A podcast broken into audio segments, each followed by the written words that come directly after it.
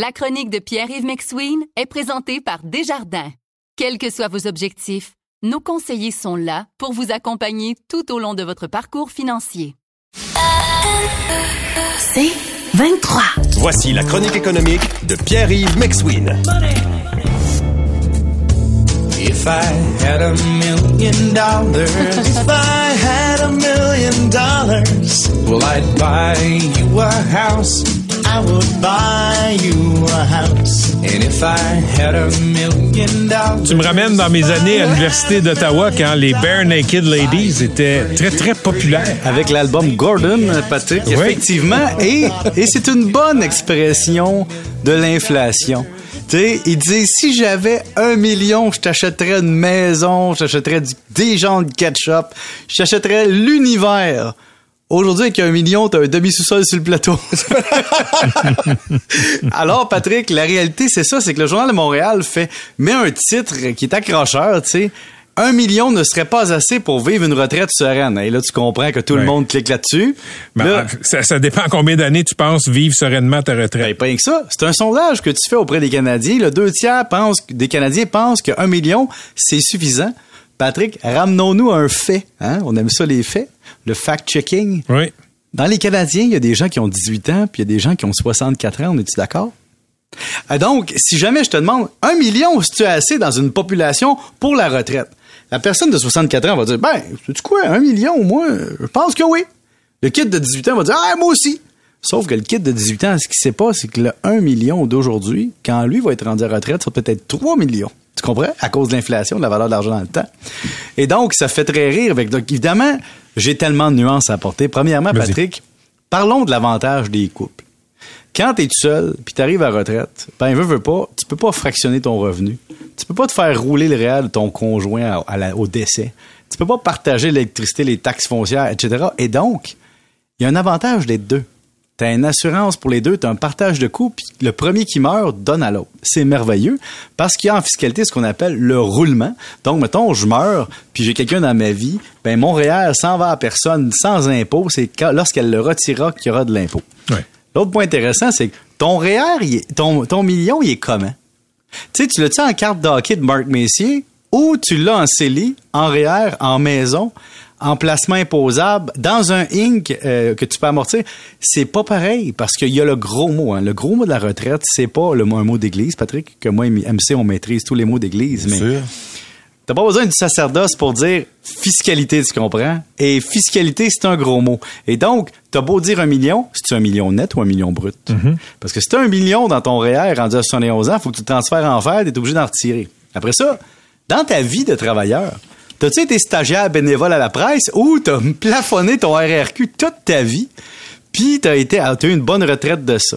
Est-ce que tu as un régime de retraite de l'employeur? Est-ce que ton chum, ta blonde en a un? Puis, parlons de quelque chose qui est vraiment important, Patrick, dans le produit, c'est la durée de vie utile.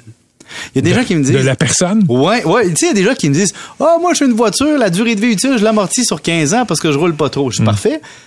Ton conjoint, ta conjointe, tout toi-même, tu t'amortis sur combien d'années? Là, il me regarde en- avec stupeur. Tu comprends? Non, mais c'est une question essentielle parce que si tu prends ta retraite, à, je sais pas moi, à 67 ans, euh, as-tu assez, as-tu assez de, de dollars dans ta cagnotte pour bien vivre pendant 5 ans, 10 ans, 15 ans? Tu sais pas combien de temps tu vas vivre. Puis tu, tu regardes tes ancêtres. Tu sais, il y a des monde que je connais qui dit Mon père est mort d'un ACV à 54 ans, ma mère a eu quatre Ouais. pontages. Ouais. Là, tu te dis OK, toi, un million, ça va être plus qu'assez. Tu as d'autres personnes qui te disent Hey, mon père il a pris sa retraite à 52 du fédéral, il a 92 ans, il est encore en shape, c'est pas même affaire. Après ça, la structure de ton actif est comment? Es-tu gelé dans une maison? Tu sais, si t'as une maison qui, qui vaut cher dans ton million, là, Ouais. c'est pas imposant, mais il faut que tu la vendes. Tu vas aller vivre où? Donc, tu vois, tu sais, t'es capable de gagner des revenus. Il y a bien des... Ça dépend, hein. Vous écoutez la chronique économique avec Pierre-Yves McSween. Parlons concrètement. là. Disons que tu as un million de dollars en actifs pour financer ta retraite, OK? Un million euh, euh, imposable? Non, non, tu, tu l'as parqué dans des REER puis dans des. Donc, c'est euh, imposable aux retraites. D'accord. Exactement. Fait avec les taux d'intérêt actuels, ça donne une rente de combien, de combien par année? Hey, c'est une bonne question. Faudrait que je le calcule. À peu près, là. Faudrait que tu me dises c'est quoi ton taux de rendement espéré? Puis après ça, faudrait que tu me dises combien tu veux retirer par année. Puis Ouais. après ça, faudrait que tu me parles de ton hypothèse de taux d'actualisation de fiscalité. Tu sais, on jase, Patrick, là. Mais je ce peux que, pas te calculer de même. Pierre-Yves, ce que je veux dire, c'est sur un million de dollars, Euh, je veux dire, tu, tu finances pas une retraite à 100 000 par année, là. Non, mais vas-y froidement. Mettons que tu prends un million de dollars, Oui. que tu fais 0% d'intérêt, OK? Zéro le rendement. Que tu, tu fais pas de rendement, puis tu brûles ton capital, puis tu te payes 50 000 par année, t'en as pour 20 ans. C'est quand même fou, là, juste sans rendement. Donc, c'est beaucoup d'argent pareil. En même temps, je peux-tu te ramener l'exemple de mes parents? Mes parents sont des retraités du REGOP, OK? Je les salue en passant. Bonjour papa, bonjour maman. Ils sont dans la, ils ont pris leur retraite dans les années 90, OK? À l'époque, les deux étaient cadres dans le système public. À l'époque, je regardais leur salaire, je me disais, ah, c'est des bons salaires, tu sais. Mais ta retraite est basée sur le bon salaire de 1996, Patrick, on est tout d'accord? Oui. Donc, en 96, le bon salaire d'un cadre égale le salaire d'un analyste comptable qui commence sa carrière en 2022, 2023. Et ta, ta retraite n'est pas indexée. Donc, l'inflation dans la retraite des gens, c'est majeur. Je pourrais même te dire, Patrick, c'est F majeur. On le voit très bien présentement. Les gens sous-estiment ça. Alors, quand on me dit un million, si tu assez, je vais te dire ça dépend. Et Patrick, je vais ajouter l'argument de feu. T'es-tu le genre de bo- à boire du Cistus à 13 piastres la bouteille ou du Pontet Canet à 250? Ça influence aussi la retraite. C'est, tu sais quoi ma stratégie de retraite, Pierre-Yves, quand, quand, quand j'y réfléchis vraiment, vraiment fort? Est-ce que je peux m'essayer? Mourir jeune? Jamais la prendre. Exact. Ouais. Mais là, Patrick, je vais t'amener un autre concept. Ouais. de, de fin de durée de vie utile professionnelle. C'est-à-dire que il y a des gens qui veulent jamais prendre leur retraite. Ah, Regarde Yaromir Yaguer, par exemple.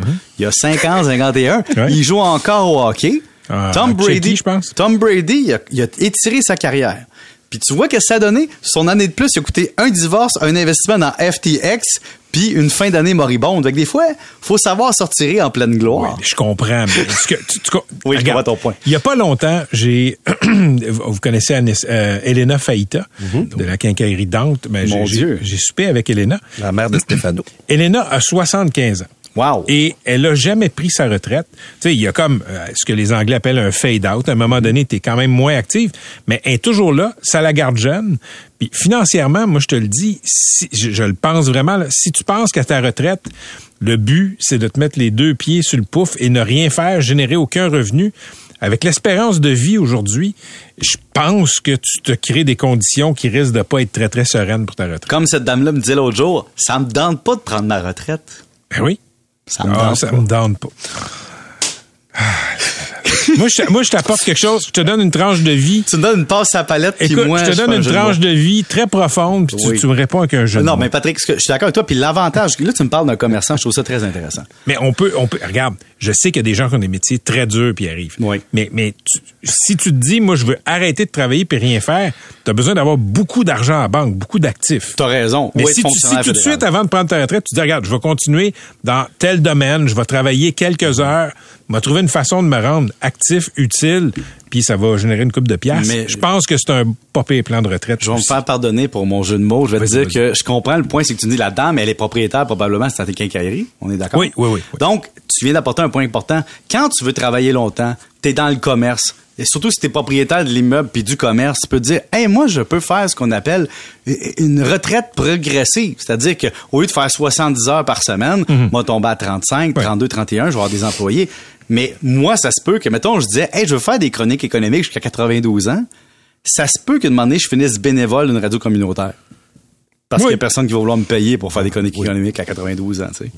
C'était mon point. Non, mais tu peux, euh, tu peux peut-être euh, être recherchiste, euh, producteur au contenu, quelque chose de Plombier, même? plombier, électricien. Pour vrai, moi, j'irais dans la section de la Ou- plomberie chez Rona. J'aimerais vraiment ou, ça. ou faire des rapports d'impôts pour les gens. Comme je te dis, je vais rendu là, je pense, je vais aller donner des conseils de P-Trap au monde dans la section de la plomberie. J'aime vraiment ça. Je, je vais t'avouer que quand j'arrive chez Rona ou des places de même, la personne de la plomberie dit bonjour, ça fait longtemps qu'on vous a vu, tu sais, puis j'ai un sentiment d'appartenance déjà créé.